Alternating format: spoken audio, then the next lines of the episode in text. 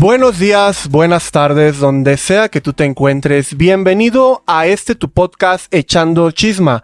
Estamos ya en el episodio 5. Eh, sean bienvenidos. Muchas gracias a todos los que nos siguen por Spotify, YouTube, Facebook. Gracias, gracias a todos por vernos. Este es tu podcast en el cual vamos a estar hablando de la vida cotidiana con personas de la vida cotidiana como tú, como yo. Trabajadores, empresarios, bueno, si se dejan claro. Eh, pero vamos a hacer esto un poco más real. No vamos a hablar aquí de cosas que no están a nuestro alcance como tal. El día de hoy tenemos a un gran invitado, a Octavio, eh, Tavo de cariño le decimos. Él es sacerdote, él es eh, párroco de la parroquia Santa Isabel de Portugal. Eh, bienvenido, padre, ¿cómo se encuentra? Muchas gracias, Eduardo. Muy contento, muy agradecido por tu invitación y bueno, pues a darle todo. Bien, padre.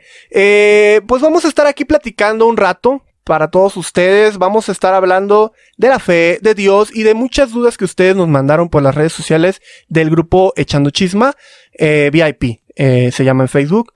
y bueno, padre, le invité un poco para hablar de la situación que tenemos hoy en día muy presente eh, este sería el tercer episodio que tocamos un poco de la cuarentena, la situación, pero platicando con familiares cercanos, con amigos, este es un gran momento en el cual todos se están replanteando su fe, o sea, decir, realmente merece la pena creer en Dios, pero lo principal en lo que quisiera arrancar es quién es Dios desde la manera teológica o para Tabo? ¿Quién es Dios para Tabo? Bueno, muchas gracias, Eduardo. Mira, esta pregunta que haces es muy importante porque eh, nos conduce hacia un principio importantísimo. Eh, yo creo que esta conversación eh, va a tomar su fundamento en esta pregunta. ¿Quién es Dios? Primero que nada, es importante que sepamos que Dios es un ser, el ser, más bien el ser omnipotente, es el ser supremo, omnisciente, el ser todopoderoso, a quien le atribuimos la creación de la humanidad. Es un ser que, según eh, lo que creemos nosotros los católicos, se ha revelado, se ha revelado a la humanidad en la persona de su Hijo Jesucristo y a través de su Hijo Jesucristo pues nos quiere otorgar la salvación. Entonces Dios es un ser supremo que nos cuida, que nos ama, que está con nosotros, que se nos ha revelado, que se nos ha dado a conocer, porque bien podría haber decidido Dios no darse a conocer, bien ah, habría podido decidir que nadie supiera que existiera Dios, sin embargo se reveló, se dio a conocer y lo conocemos en la persona de nuestro Señor Jesucristo. Entonces Dios se nos reveló, eh, entiendo primeramente a su pueblo de Israel, eh, estamos hablando de temas desde el Antiguo Testamento, el Éxodo, eh, todos esos temas que ubicamos muy bien, al menos hasta el ateo ubica muy bien la Biblia y la historia, ¿no? ¿En qué momento, este, se habla de la fe? O sea, ¿qué es la fe para el creyente de Dios, por ejemplo? Bueno, eh, la fe es la respuesta libre que el hombre le da al Dios revelado. Es decir, la fe entonces ya depende eh, en mucho también del hombre. ¿Por qué? Porque el hombre es quien responde con generosidad a ese llamado que Dios, nuestro Señor, pues, eh, pues nos da a cada uno de nosotros. Dios se manifiesta y el hombre le responde. A esta respuesta libre, a esta respuesta libre que, que da el hombre se le llama fe. Y la fe, decía el Papa Benedicto XVI, ¿verdad? Es una puerta que al momento de entrar seguramente se convertirá en una experiencia que durará para toda la vida. Padre, eh, aquí el tema mm, general es, ¿la fe tiene límite? Me refiero a, ¿la fe ciega es sana para las personas? Eh, no quiero hablar tan de lleno, pero nos hemos topado a, y, obviamente sin afán de ofender a nadie, con personas que dicen ciegamente eh, lo que diga el sacerdote está bien, lo que diga el pastor está bien.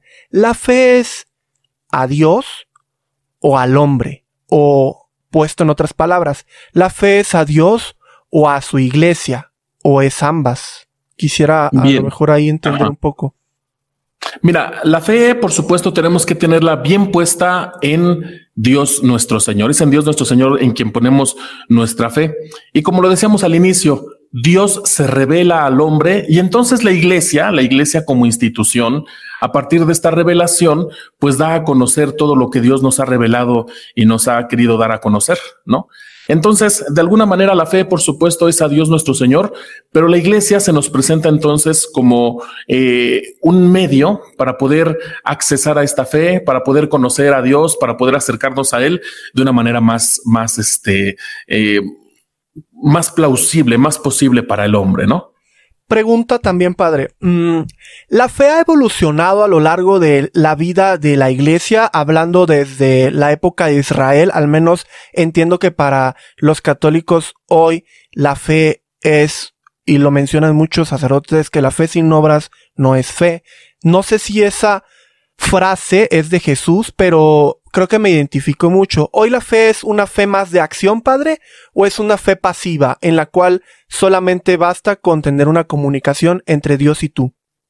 No, tienes toda la razón. La fe tiene que verse reflejada en tus obras. Y en efecto, yo creo que la fe eh, es la misma desde que uno conoce a nuestro Señor Jesucristo y quiere responderle con generosidad, quiere responderle con amor. Pero al mismo tiempo, Eduardo, es importante considerar que a lo largo de la historia, pues sí hemos ido evolucionando, por decirlo así, en la reflexión, en la reflexión en torno a la fe y en la reflexión en torno a la revelación. No es lo mismo el conocimiento que se tenía en los primeros siglos de la iglesia a lo que se tiene hoy poco a poco los siglos nos han ido eh, ayudando a hacer una reflexión más profunda, a tener más argumentos, a tener todavía pues mayor conocimiento de esta, de esta reflexión. Y para ello, la iglesia se fundamenta en tres pilares esenciales, en lo que es la tradición de la iglesia, en lo que es la sagrada escritura y en lo que es el magisterio. ¿Qué es cada una de estas? La tradición de la iglesia, pues la misma palabra lo dice, es la herencia que recibimos desde los primeros siglos y de todo lo que se nos ha venido dando por parte de, los padres de la iglesia, por parte, por parte de las tradiciones, por parte de todos, de, todo el conocimiento, de todo lo que es la fe.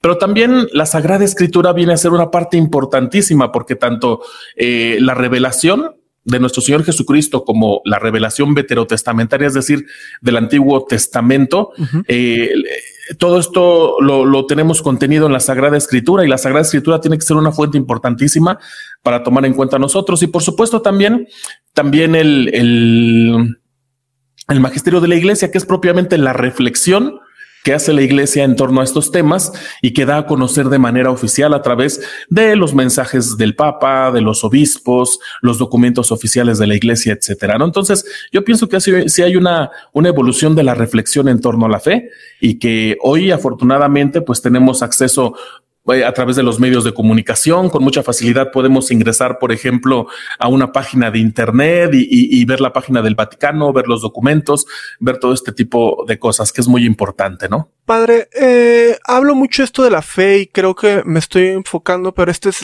el pilar de lo que vamos a seguir hablando. ¿Cómo creer o cómo mantener la fe?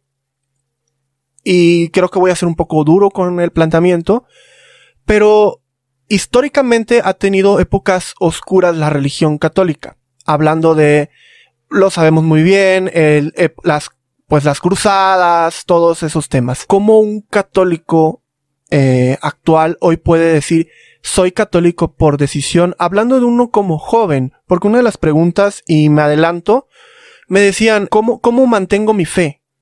Hoy, ante muchos cuestionamientos, eh, de abusos de sacerdotes que al final de cuentas son hombres. ¿Cómo alentar al católico cristiano hoy en día para que fundamente su fe en Cristo, por ejemplo? Bueno, mira, como te decía en un inicio, ¿no? La, la fe es la respuesta libre que el hombre le da a Dios. A Dios, no al hombre. Eh, yo creo que será un gravísimo error de parte de todo creyente, de parte de todo cristiano, eh, poner su fe en el mismo hombre. No, ni la misma iglesia lo hace, ni la misma iglesia pone su fe en el mismo hombre o en sus mismos eh, integrantes. La fe la ponemos en Dios y como iglesia reflexionamos en torno a Dios nuestro Señor. Entonces, en este, en este sentido es un tema muy polémico, ¿no? Porque mucha gente dice, por eso uno pierde la fe, por eso uno se aleja eh, de, de Dios, por, uno, por eso uno se aleja de la iglesia. Siendo así que, pues, en efecto, Eh, ha habido muchos errores por los cuales tenemos que pedir perdón con humildad como iglesia, como lo hizo, por ejemplo, el Papa Juan Pablo II, y de ahí tanto Benedicto XVI como Francisco, pues han venido teniendo una actitud humilde de perdón, de reconocimiento ante los errores mismos que ha tenido la iglesia. Pero que los errores de la iglesia, ¿verdad? A lo mejor no sean eh, eh, el motivo para no estar cerca de Dios, para no acercarnos a Él. La iglesia, en efecto, se nos pone a nosotros como un medio para acercarnos a Dios, para conocerlo más pero no vamos a poner nuestra fe en los hombres de la iglesia, vamos a poner nuestra fe en Dios nuestro Señor. ¿Es válido juzgar a la iglesia por errores de miles de años? O sea, al día de hoy, ¿será válido de parte de nosotros? Pues de alguna manera yo pienso que lo que está mal siempre tendrá que ser catalogado, calificado como lo que está mal. Los errores siempre tendrán que ser catalogados como errores. Y en ese sentido, tanto como juzgar a la iglesia, a lo mejor yo diría más bien juzgar o hacer un juicio en torno a lo que está mal. Por ejemplo, tantos escándalos que ha habido que muchos incurren incluso en, delitos, en, crímenes, pues por supuesto tienen que ser juzgados hasta por las mismas leyes, tienen que ser enfrentados por los mismos eh, eh, juzgados de los distintos lugares donde se han cometido esos crímenes, ¿no? Entonces, yo pienso es válido en el sentido de que si se comete algo que está mal, no tenemos por qué callarnos, no tenemos por qué eh, cerrar la boca y decir esto me lo, de, me lo quedo, ¿no? Incluso ahora los sacerdotes tenemos la obligación, la obligación de que si conocemos algún caso de, de, de crimen, por ejemplo, en torno al tema de, de la pederastia, que es algo que ha sonado mucho en este, en este tiempo, ¿no? Eh, tenemos la obligación nosotros de denunciarlo. Si sabemos de algún compañero, de algún sacerdote que, que ha incurrido en un delito como estos, si no lo hacemos, a nosotros se nos acusa también de complicidad. Y es nuestra obligación moral también al mismo tiempo frenar con este tipo de situaciones. Entonces, pues sí, sí, yo creo que la iglesia también muestra mucho esta apertura eh, para, para para que no se quede todo en, en, en, silencio, para que no se quede todo eh, eh, escondido, porque la verdad, la verdad, mi querido Eduardo, tú lo sabes, tarde o temprano siempre sale a la luz pública. Siempre se da a conocer. Entonces, pues es mejor actuar con, con transparencia. Y si sé yo como sacerdote que algo no anda bien con algún compañero, con alguien que está haciendo malas cosas, pues mejor eh, es hablar y denunciar. Sí, totalmente de acuerdo, padre eh, Tavo, perdón, te decía, mmm, aunando un poco esto de la fe, ¿puede alguien no católico tener fe, ser santo y por ende ir al cielo?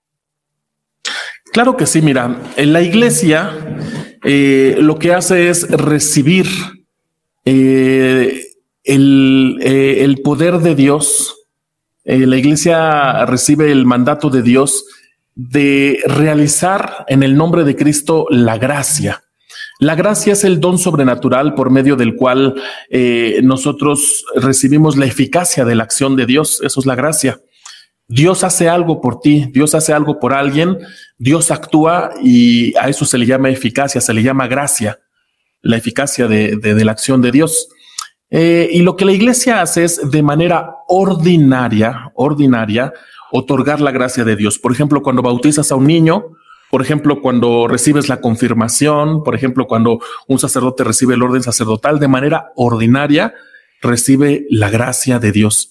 Pero la gracia de Dios no solamente se va a recibir eh, de, manera ordinaria, a lo mejor si vemos, por ejemplo, que hay una persona que está agonizando y que no pudo eh, su familiar contactar a algún sacerdote para que le ungiera, para que le confesara, pues esta misma persona entonces si le pide a Dios con el corazón, ¿tú crees que Dios va a decir, ay no, como no llamaste a la iglesia o al padrecito, no te voy a perdonar?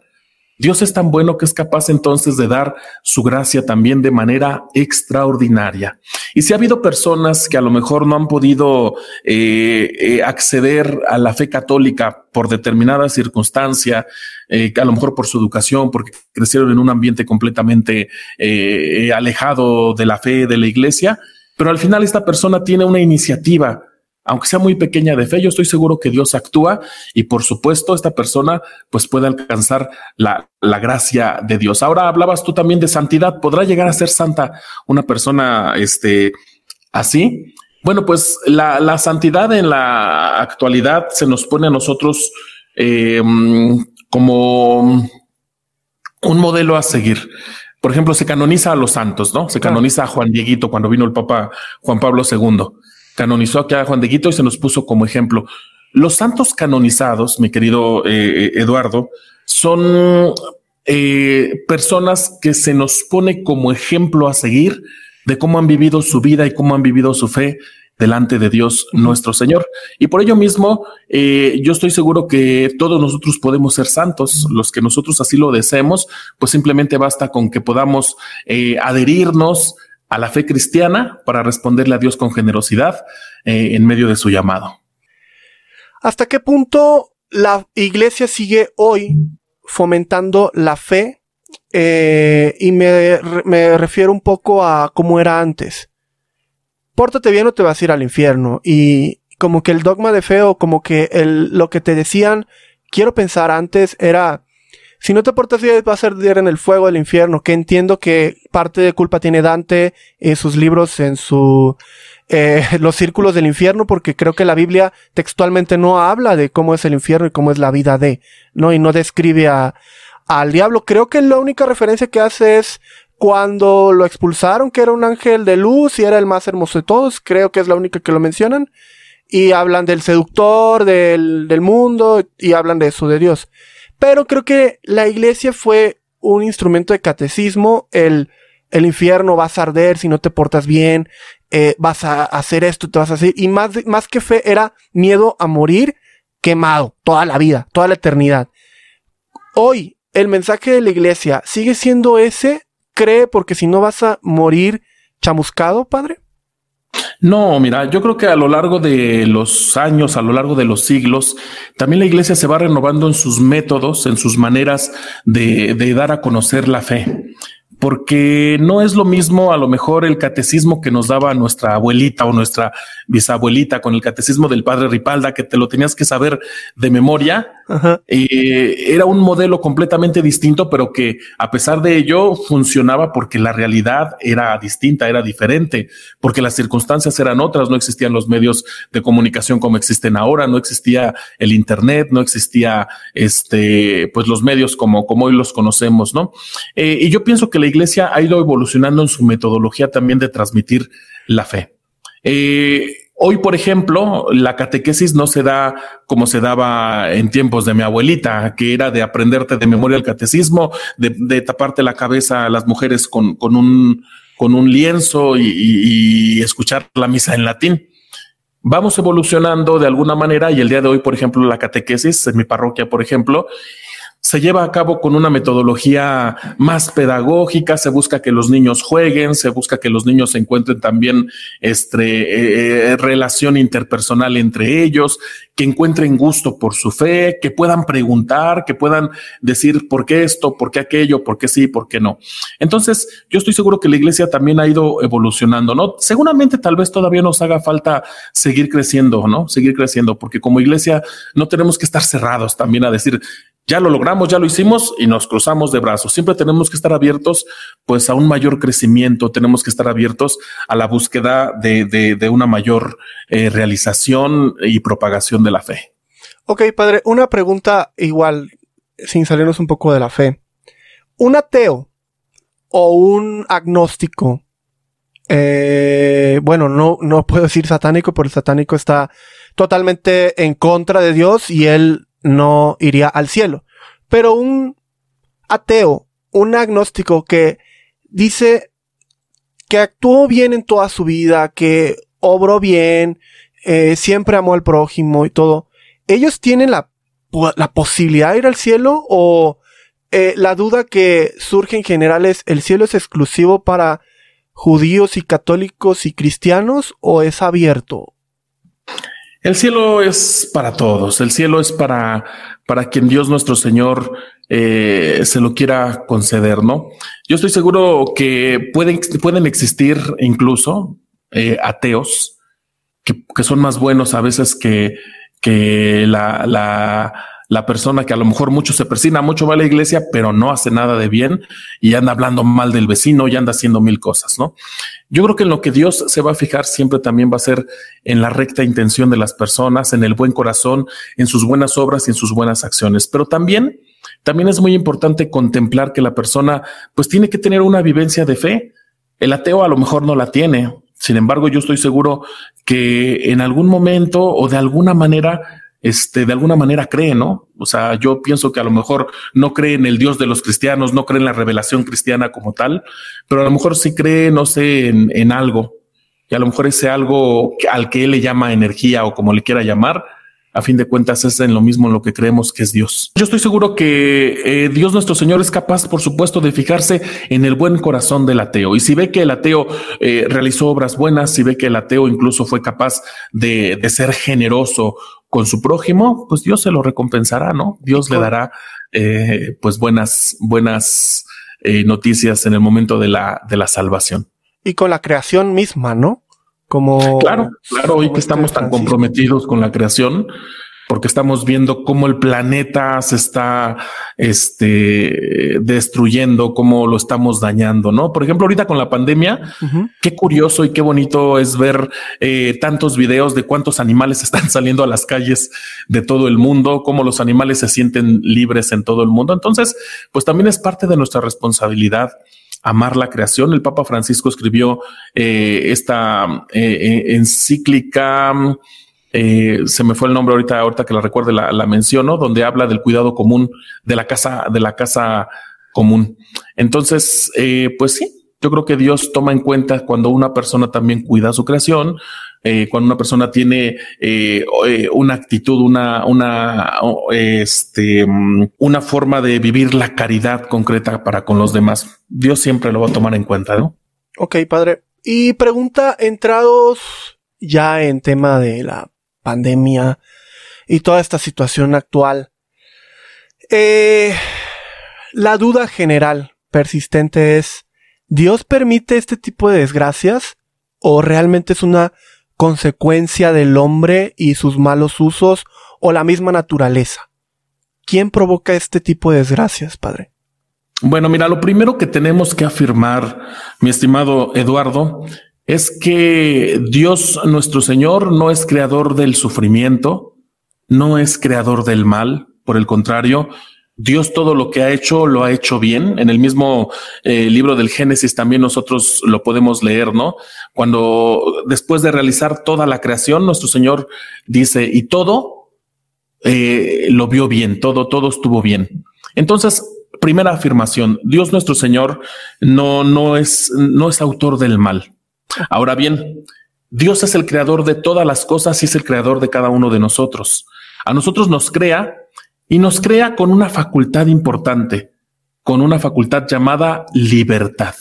Es más, con algo a lo que nosotros conocemos como libre albedrío, es decir, con esa capacidad que tenemos para optar por el bien o por el mal, por la capacidad que tenemos los seres humanos para realizar una opción.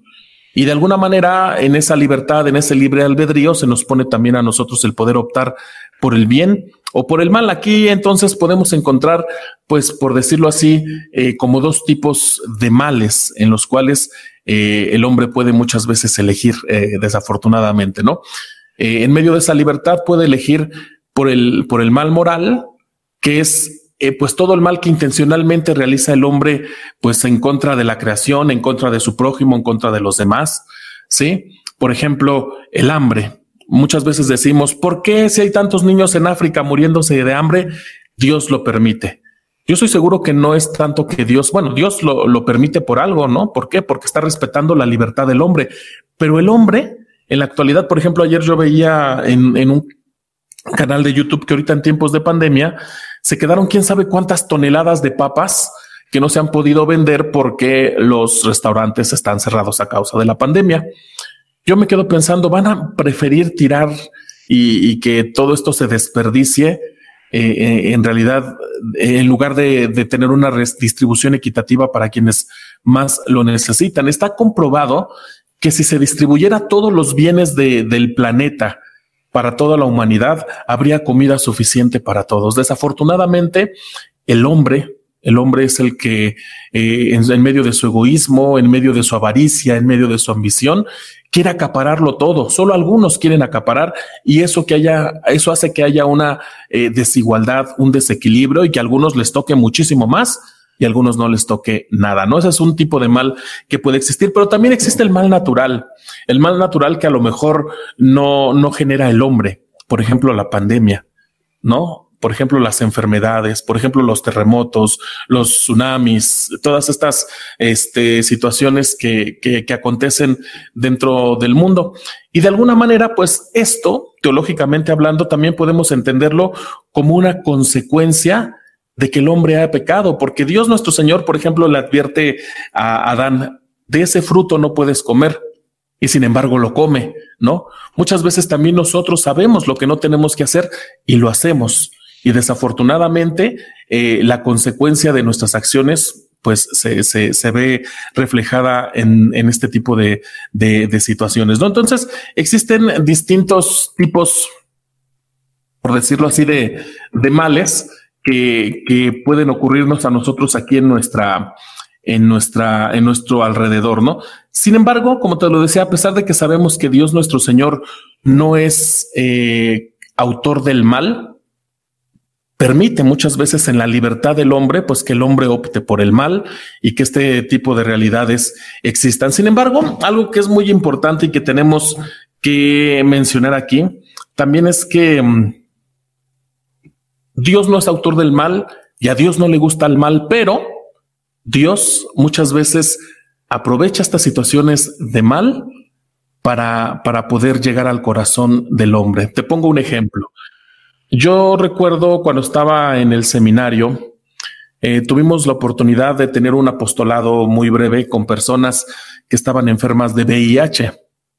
Eh, ahí había una, una persona que se había de dedicado a la prostitución por mucho tiempo, una, una mujer que se había dedicado a la prostitución por mucho tiempo y que había vivido una vida desordenada, una vida eh, descarriada completamente, ¿no?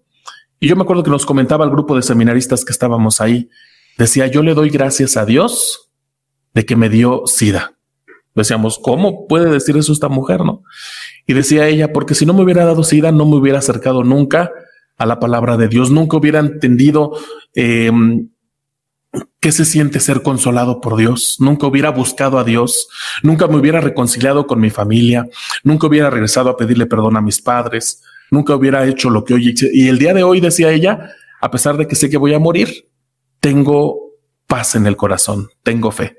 Entonces yo estoy seguro que Dios nuestro Señor, pues en medio del mal, sabe eh, sacar beneficio para el bien de las almas, ¿no? Y por ello, ahorita en esta situación de pandemia, yo estoy seguro que también, pues, en medio de todo, a pesar de que es una enfermedad con la cual Dios quiera pronto se encuentre la solución, Dios se está tomando también de esta oportunidad para darnos a cada uno de nosotros pues un mensaje muy bello. Yo estoy seguro que mucha gente, mucha, mucha gente que está ahorita encerrada en su casa, quieras o no, ha reflexionado. Muchos hemos valorado, por ejemplo, a, a, nuestra familia con la cual a lo mejor teníamos mucho tiempo de no convivir. Y a pesar de que a lo mejor podemos vivir con papá y con mamá en la misma casa, en el ir y venir, ni los valoramos y ni, y ni caso les hacemos. ¿no? Y curiosamente, date cuenta, en esta pandemia los más vulnerables, ¿quiénes son? Los ancianos y los enfermos. Y muchas veces a nuestros adultos mayores, a nuestros enfermitos son a quienes menos caso les hacemos. ¿No será más bien que Dios en medio de este mal nos invita a que le pongamos atención a los más vulnerables, que le pongamos atención a nuestros ancianitos, a nuestros enfermitos, que les demos amor, que les demos atención, que les demos cariño? Y al mismo tiempo, yo estoy seguro que también mucha gente en medio de esta pandemia, pues ha ha propiciado que muchos hagan una autorreflexión de su propia vida. Yo creo que muchos nos hemos cuestionado qué pasaría si me diera eh, COVID-19, qué pasaría si me muriera, cómo está mi vida en este momento, hasta dónde eh, he sido feliz, hasta dónde he sido capaz de demostrarle a los demás mi cariño, mi perdón, hasta dónde he sido capaz de, pedir perdón también a, a quien he dañado y de perdonar a quien me ha dañado. Entonces yo estoy seguro que ha sido un tiempo de reflexión muy profundo el cual, el cual estoy seguro puede ser de mucho bien para todos nosotros, porque nos ha llevado a hacer una introspección. Nos ha llevado a ver el corazón hacia nuestro corazón, pues lo que más necesitamos a la luz de la fe y nos ha llevado a, buscar de una manera eh, más apremiante a, a Dios nuestro Señor, ¿no? Curiosamente, Eduardo, fíjate, ahorita que estoy transmitiendo yo la Santa Misa por Facebook, cómo llegan intenciones. O sea, qué maravilloso ver cómo la gente por fulanito de tal, por mí, para que acabe. Entonces, de alguna manera me doy cuenta de que pues está acrecentando la fe de la gente, de que en este momento de pandemia la gente con más insistencia está buscando a Dios. Y yo se los diría, queridos amigos, con mucha claridad. Qué bueno. Yo estoy seguro que en medio de este mal, Dios está buscando hacer un bien y está aprovechando esta oportunidad para sacar muchos beneficios, ¿no? Así es de que no tengan la menor duda en acercarse a Dios, porque Dios está susurrándonos sus palabras de amor al corazón en este tiempo de pandemia. Pregunta, eh, ¿no es esta eh, una... y digo, es una postura imparcial al menos de mi parte, a pesar de ser creyente, pero no es una figura de un Dios un poco con problemas de decir, oye, o sea, necesitas realmente un mal para que crean en ti. No es a lo mejor algo un poco turbio que, que no sé si él lo haga adrede o es consecuencia del humano. Eh, yo me quedo con que Dios hoy es amor y no recurre a estas cosas, pero pregunta aquí un poco para debatir. ¿No será esto como una reacción de la naturaleza al desuso del, del mundo por los humanos?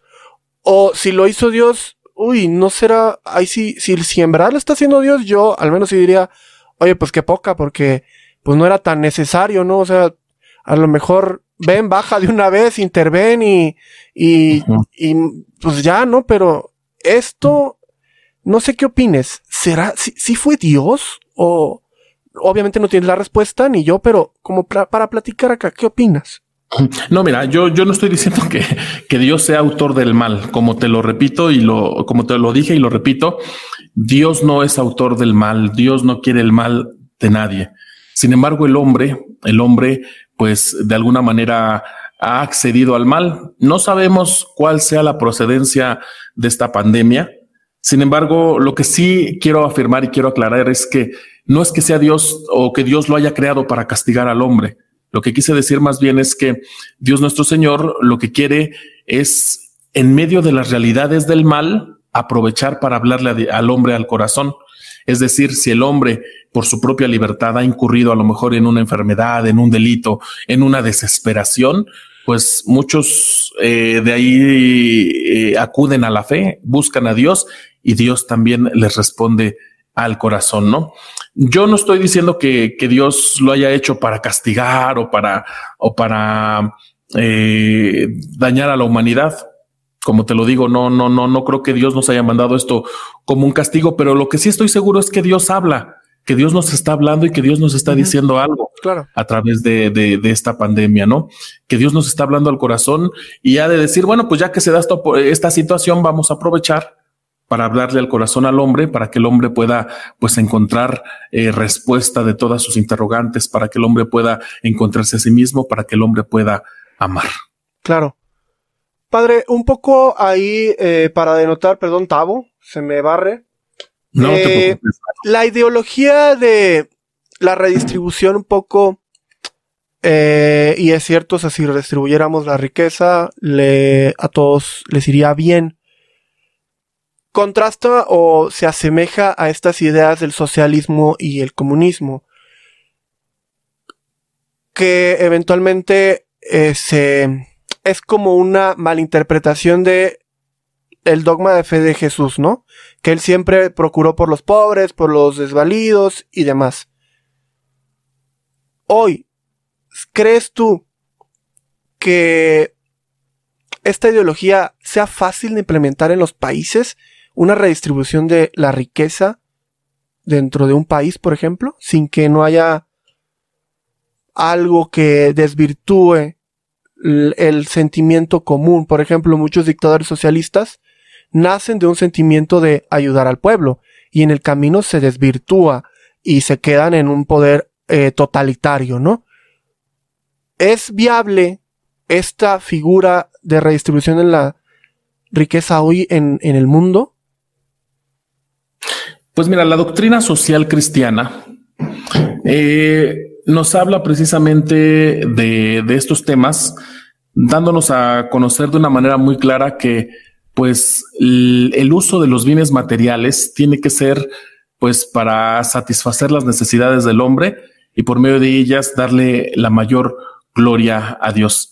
Sin embargo, desafortunadamente, como tú bien lo has dicho hace un momento, la tentación llega, ¿no? Y yo creo que eh, en cuestión de gobiernos, en cuestión de, de, de, lo que está pasando en todo el mundo, pues yo creo que sí llega a haber algunas personas que tienen la, buena intención de hacer algo por la humanidad, pero no falta también el demonio que mete la cola y que pone toda la intención también de hacer tropezar a algunos gobernantes, pues para para no buscar una distribución equitativa de los bienes materiales como correspondería, ¿no?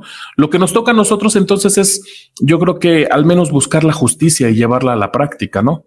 Lo que nos toca a nosotros en nuestras posibilidades es ser ejemplares, buscar la manera de ayudar a quienes más lo necesitan y organizarnos de la mejor manera, pues para tender la mano a quien más, a quien más le haga falta, ¿no? Claro, Tavo. Yo lo traigo a la mesa porque esto se ha vuelto una guerra hoy en el mundo de ser rico está mal, tener dinero está mal, ser pobre está bien, te vas a ir al cielo por ser pobre que realmente es una, una, un planteamiento complejo de mi parte porque no va a haber una respuesta eh, en este podcast al menos de decir está bien ser pobre y los ricos no verán a Dios porque recordemos al menos yo recuerdo mucho que quien le dio la tumba a Jesús fue alguien que tenía ese lugar o sea Jesús no estaba peleado con la riqueza eh, porque fue una persona con dinero que le cedió su tumba, porque para que se lo cedas es porque creían en él. Este planteamiento te lo pongo porque eh, él dijo, deja todos tus bienes, se lo dijo al recaudador de impuestos y sígueme, ¿no? Se lo dijo a alguien, recuerdo por ahí. Creo, y tú desmiénteme, pero creo que Dios no está peleado con el rico, está peleado con que el dinero valga más ante todo. Puedes pisar a quien sea, puedes eh, sobajar a quien sea, pero tú eres la ley y arriba de ti no hay nadie, ni Dios ni nadie. Creo que ser rico, por así decirlo, es tanto en fe como en material, como espiritual, eh, en todo es engloba eso. Pregunta directa. ¿Una persona rica o de solvencia económica puede ejercer la fe? ¿O el cielo está abierto también para ellos? Claro que sí. Más bien en lo que no estamos de acuerdo nosotros es precisamente como tú lo has dicho, ¿no? En el egoísmo. Yo conozco a gente eh, que es muy pobre, pero que tiene un corazón abierto, siempre amar a los demás, ¿no? Pero también he conocido gente con posibilidades, con recursos económicos, con un corazón abierto, siempre a ayudar a los más necesitados y son gente que está dispuesta a, a apoyar. Por ejemplo, ahora que fue el sismo del 19 de septiembre de hace dos o tres años, no me acuerdo exactamente cuándo fue yo veía a muchos empresarios, a muchas instituciones eh, desinteresadamente, eh, sin buscar este, eh, que les deducieran impuestos y cosas de esas, dedujeran, perdón, impuestos, etcétera. estaban ahí realizando por pura convicción su ayuda para los más necesitados. Entonces, Dios se fija. Yo creo que lo que Dios se fija no es si tienes cuentas en el banco, si tienes mucho dinero en la cartera. Lo que Dios se va a fijar es más bien hasta dónde fuiste capaz de amar y, de entregarte eh, al bien y al servicio de los demás. ¿no? Eso es lo que Dios nuestro Señor va, va a buscar en, el, en cada persona. ¿Cómo fue eh, tu, tu caridad? tu caridad para con los demás, tu amor, tu ayuda para con los más necesitados. Y eso, sin duda alguna, Dios nuestro Señor nos lo tomará en cuenta a todos. ¿Estarás de acuerdo conmigo, Tavo, en que no porque seas pobre te vas a ir al cielo, simple y sencillamente porque sin ser despectivos, pero al menos yo viví muchos años en una casa de madera y, y lo puedo decir tal cual, es de donde es mi historia y no la puedo negar. Eh, hablando de mí, para no ofender, por el hecho de que yo viví en una infancia en una casa de madera, por eso me voy a ir al cielo. No, porque, bueno, en este caso yo estoy seguro que también las, um, el sufrimiento, como te lo decía hace ratito, que uno puede vivir sin que uno lo pida, pues también en ocasiones nos ayuda a, a ser mejores personas, ¿no? Y eso nos puede, sin duda alguna, ayudar a valorar lo que se tiene hoy y a ser más agradecidos, incluso a valorar también a las personas que no tienen y tratarlas con mayor respeto y con, con mayor amor. Pero, por ejemplo, llega a haber también personas eh, que no tienen suficientes recursos para vivir, pero que andan asaltando, que andan matando, que andan haciendo cosas incorrectas. Eso pues no está bien, ¿verdad? Eso no está bien y no es eh, excusa o no es pretexto para andarlo haciendo. Yo estoy seguro que más bien en lo que Dios nuestro Señor siempre se va a fijar, seas rico o seas pobre, va a ser más bien en tu buen corazón, va a ser en tu capacidad que tengas de amar y en tu capacidad que tengas de, de, de asumir con fe y con cariño, pues tu, tu caridad para con el más necesitado. Ok, Tavo, muy bien. Entonces, puede haber gente buena que tenga recursos económicos y puede haber gente mala que no los tenga. pues lo hay, lo hay, claro. Claro, totalmente. Eh, y bien, hoy la pregunta del millón es, ¿por qué el Vaticano no vende todo su oro del mundo y se los da al, no sé, a los investigadores del COVID?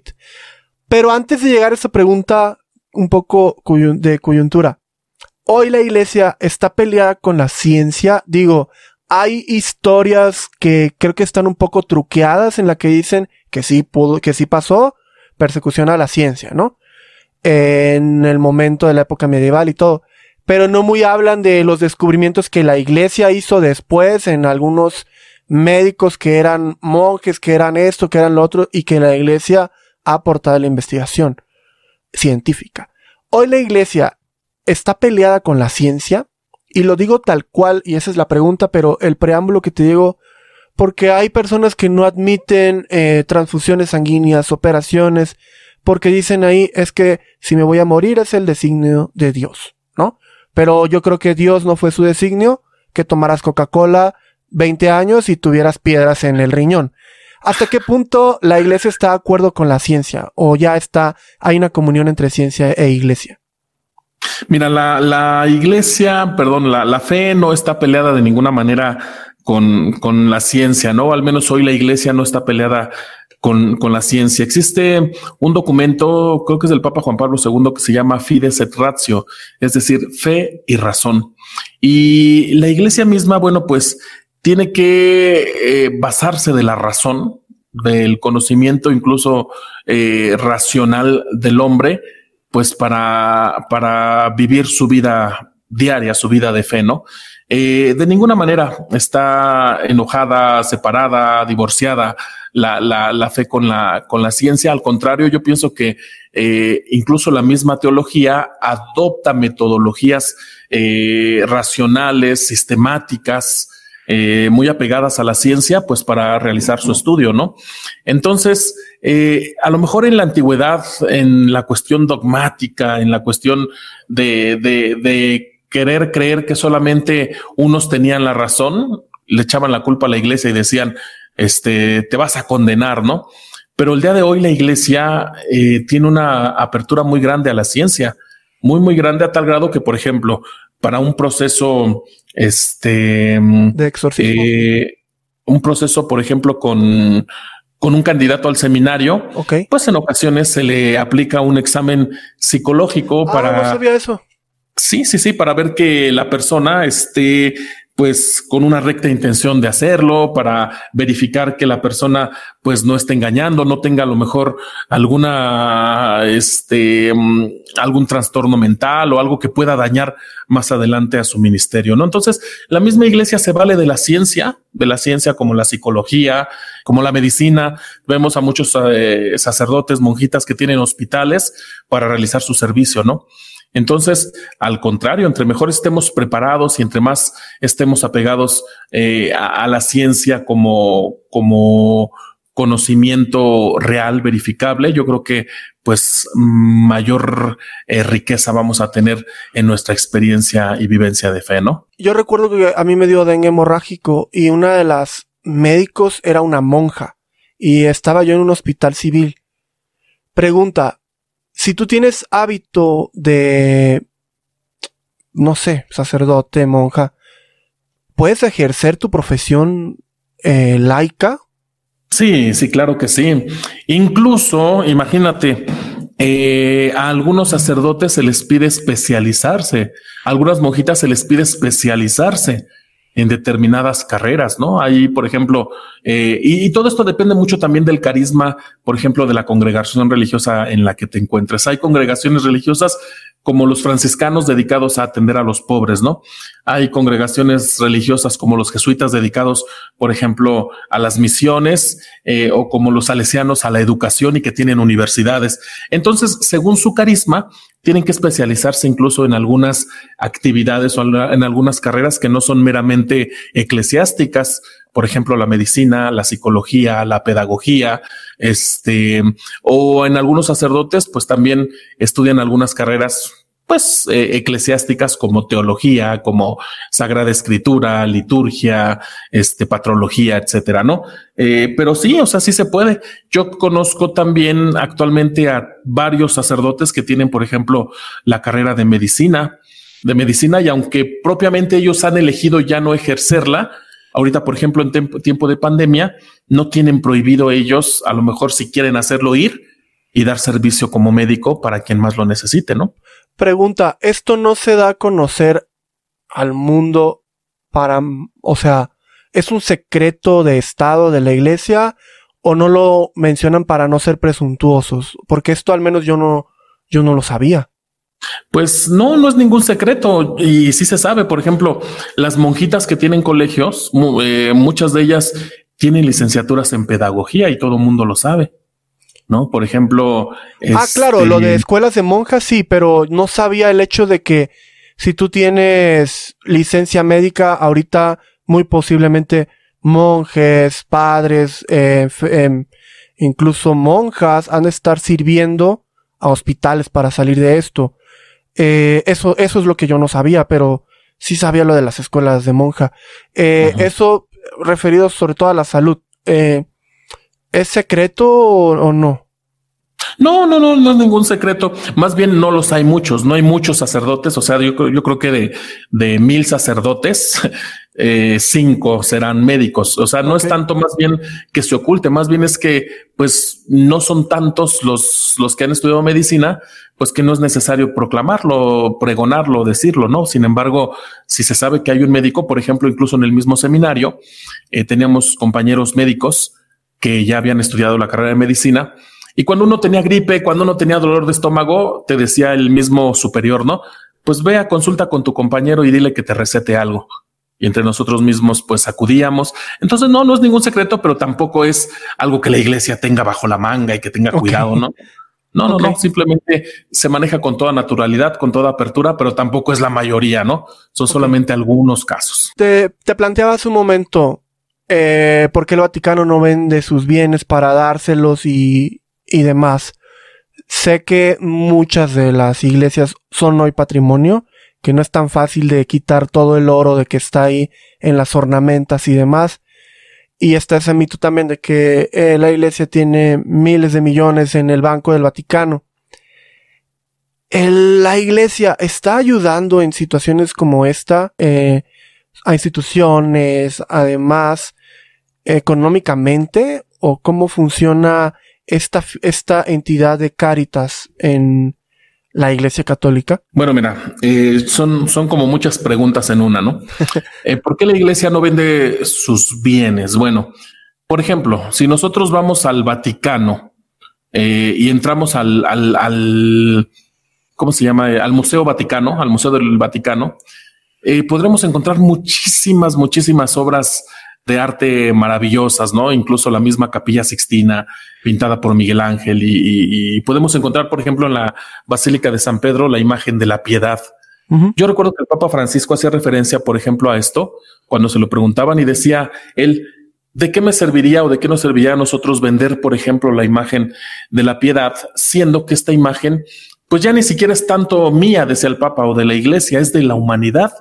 Porque cuando la gente viene al Vaticano visita o conoce la imagen eh, de, la piedad y es algo pues que ya le pertenece de alguna manera a la humanidad y que está bajo custodia de la iglesia que es algo muy distinto. Y yo pienso que así sucede con todas las obras de arte, con todas las iglesias que, son obras de arte, pues a fin de cuentas la iglesia las custodia, la, iglesia tiene la custodia, la custodia de ellas, pero es algo que le pertenece a la humanidad, es algo que nos pertenece a todos y que de alguna manera todos somos responsables de, de, cuidar, ¿no? Pero también, este, con referencia a la pregunta que hacías de si la iglesia ayuda, al menos en circunstancias como estas, claro que sí. Mira, a lo mejor no tengo el dato preciso, pero eh, se sabe, por ejemplo, que cuando hay necesidades, el mismo Papa Francisco ha mandado donativos a, determinadas circunstancias para poder ayudar. Se sabe que creo que fue en Italia que el Vaticano donó, creo, 100 mil euros, algo así. respiradores para poder ayudar a, perdón, para poder ayudar ahorita a los enfermos del COVID, ¿no? Y que ha mandado a lugares, pues, de extrema pobreza o de extrema necesidad pues gran, gran ayuda. Con respecto a Caritas, ¿qué es eso de Caritas? Bueno, Caritas, la palabra Caritas de latín significa caridad, es decir, amor. Eh, la caridad es el amor que uno tiene por, por el hermano, por el más necesitado, por quien más lo necesita. La caridad viene de Dios y la caridad la puede ejercer el ser humano. Y Caritas en la iglesia es la, este, por decirlo así, la institución formal o la, la, parte de la iglesia que formalmente se dedica a la realización, a la puesta en práctica de la caridad en la humanidad, es decir, para poder ayudar a los más pobres en circunstancias específicas. Hay distintos programas, hay distintas actividades, por ejemplo, de ayuda en situación de desastres, de ayuda en situación de pandemias, de ayuda en situación de pobreza, de ayuda en distintos ámbitos, ¿no? Entonces es el organismo eh, formal, el organismo oficial de la iglesia para llevar a cabo la caridad. Y esta se realiza pues a través de distintos programas que se van llevando a cabo en distintos lugares del mundo, como lo es aquí, por ejemplo, en la Arquidiócesis de México se tiene Caritas Arquidiocesana y que se dedica a focalizar, a buscar distintas necesidades para poder apoyar y para poder este, eh, tender la mano a quien más lo necesita, ¿no? Ahorita, por ejemplo, en cuestión de pandemia se, está, se están realizando no solamente en Cáritas, ya eso es algo muy bonito que en la iglesia están surgiendo distintos este, movimientos, por ejemplo, parroquias, por ejemplo, eh, movimientos laicales, que también se están dedicando a recaudar despensa, a, recaudar a lo mejor cubrebocas, a recaudar material para los médicos y poder ayudar, ¿no? Y entonces, a fin de cuentas, aunque no sea por medio de Cáritas como organismo oficial, sí se hace por medio de Cáritas como caridad, como la cualidad, la capacidad que tenemos de ayudar al más necesitado, ¿no? O sea, se ejerce la caridad en la feligresía y en el apostolado también, ¿no? Así es. Y lo que hace Caritas es hacerlo de una manera este, organizada, de una manera legal, porque tú sabrás que no se pueden recaudar este, fondos, eh, cosas, eh, nada más así de tráiganme, ¿no? O sea, se tiene que hacer una declaración, se tiene que hacer. Entonces, Caritas es una organización, pues con todas las facultades administrativas, legales, para poder eh, realizar eh, donativos, para poder entregar ayuda y subsidios a quien más lo necesita. Pues bueno, Tavo, muchas gracias por tu tiempo. Sé que estás por entrar a misa. Desafortunadamente nos quedamos con gran tema para cubrir en una segunda parte. Eh, muchas gracias a los que llegaron hasta aquí. Tavo, ¿tienes alguna algún mensaje para la audiencia? Bueno, pues simplemente agradecerles, agradecerles por esta oportunidad. Primero que nada, gracias a ti, Lalo, por esta oportunidad de poder compartir eh, el podcast eh, y poder compartir la fe a través de esta, de, este medio, ¿no? Y bueno, decirle a la gente, a todos tus, tus radioescuchas, que pues aprovechen este tiempo de pandemia, ahorita que están en casa, de cuarentena más bien, pues para poder valorar a la familia, para poder hacer oración, para poder encontrarse con Dios. Yo estoy seguro que encontrarán grandes riquezas pues en este tiempo de introspección. Así es de que aprovecharlo a lo máximo y que el Señor Jesús pues siempre los bendiga y los acompañe. Claro, y sigan a Tavo en su podcast, así como lo ven. Él tiene un podcast, el Evangelio Diario, en Spotify y en todos lados él lo tiene. Sí, o si gustan pueden encontrarme como Padre Octavios, Octavios con ese al final. Síganme en las redes sociales como Padre Octavios, Octavios con ese al final, en Facebook, Twitter, YouTube y en todas las plataformas de podcast. Eh, muchas gracias, Padre, y nos vemos en la siguiente emisión de la segunda parte, porque esto se quedó súper bueno. Nos vemos, bye bye a todos. Muchas gracias, hasta luego.